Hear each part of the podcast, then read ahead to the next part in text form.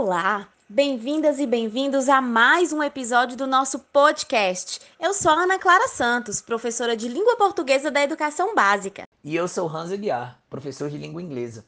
Estão preparados e preparados para o tema de hoje? É hora de aprender mais sobre o círculo de Bakhtin e a importância da dialogicidade dentro da sala de aula. Então vamos lá!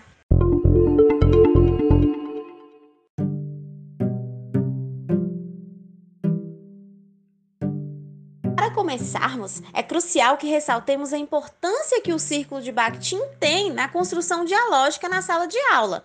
Mas antes, Hans, o que é o círculo de Bakhtin? Ana, o Círculo de Bakhtin é um grupo de intelectuais de diversas formações e atuações profissionais, biólogos, músicos, filósofos, educadores. Eles se reuniam frequentemente com o objetivo de construir uma reflexão filosófica e contribuir para a construção de uma teoria ideológica mais participativa. Que bacana! Então, a dialogicidade vai ser uma teoria bakhtiniana concebida através dos estudos desse círculo. A palavra dialogicidade não te faz pensar em diálogo, Hans? Sim, sim. Podemos dizer que a palavra-chave para a compreensão da teoria de Bakhtin é o diálogo, uma vez que, para ele, as relações dialógicas são relações entre índices sociais de valores que constituem o enunciado, compreendido como unidades da interação social. Estou entendendo melhor essa teoria, Hans. O diálogo, então, não vai ser apenas um evento de comunicação, como a gente normalmente pensa. Então, para eu compreender Bakhtin, é preciso ampliar a minha ideia de diálogo, considerando dizeres que vêm antes e depois dele. Isso mesmo.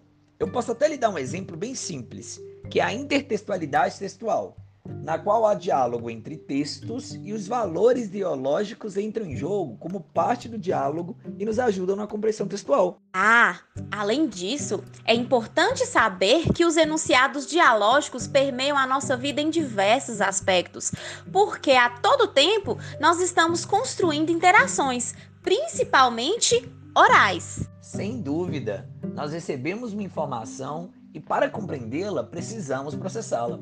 Esse processamento dialoga com os sentidos do texto e de vida, o que leva à construção do conhecimento. Com certeza, Hans. E o processo de ensino e aprendizagem vai ocorrer através desses enunciados dialógicos.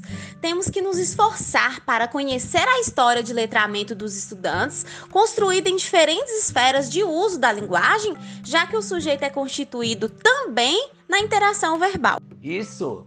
criando oportunidades para que o estudante construa habilidades que o capacite a refletir sobre os usos da língua e linguagem nos textos.